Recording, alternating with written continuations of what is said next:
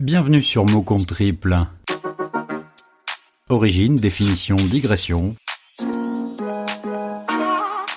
D'un mot, d'un seul, il sera ici question. Le mot d'aujourd'hui sera Big Data.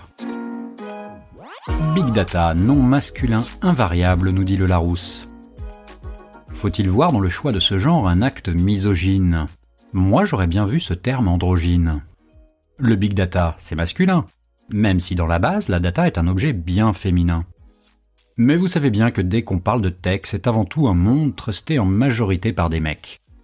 J'ai dit dans la base car c'est de données dont il est question. J'aurais pu dire à la base, mais je hais cette expression. Big Data est un anglicisme devenu aussi courant que le mot fast food. Ce nom évoque donc la gestion de grosses données dans le cloud. Car oui, toutes nos coordonnées sont collectées, stockées, analysées, nos achats, nos trajets et même nos pensées numérisées. Les data scientists sont désormais les rois du décisionnel, pour guider ou fliquer nos pas dans ce nouveau monde virtuel.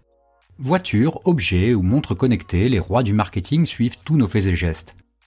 Ils font de l'analyse prédictive à l'aide de big requêtes. Même avec le meilleur des mots de passe, impossible de perdre notre trace. On croit pouvoir tromper incognito avec Tinder ou Mythique En réalité, ce sont bien tous les GAFA qui nous niquent. Aujourd'hui, Facebook se bat pour conserver et vendre nos datas, ainsi que nos photos si magnifiques sur Insta. Grâce au big data, nos vies sont devenues leur nouvel Eldorado. Et croyez-moi sur parole, ils se font pas mal de fric sur notre dos. Des kilomètres de données s'accumulent dans les pétaoctets sur des serveurs. Il paraîtrait même qu'envoyer un mail fait de nous des pollueurs. Comme s'il ne suffisait pas de devoir lutter contre le réchauffement climatique, on doit aussi maintenant se coltiner la pollution numérique. Big Brother is watching you, écrivait Orwell. Tout cela n'est plus de la littérature, mais bien notre monde réel. La transformation digitale est une promesse rendue possible grâce au big data. Je sais pas vous, mais moi parfois, je me dis que tout ça pourrait finir en big cata. Voilà pour cette pensée du jour sur le big data. Savez-vous que la data existe aussi en petit format? On parle ainsi de small data. Si vous voulez en savoir plus, n'hésitez pas à écouter l'épisode de mon excellent confrère Fabien Roch du podcast Anti-Brouillard.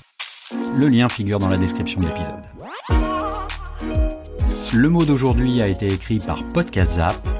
Je vous dis à très bientôt pour un nouveau mot.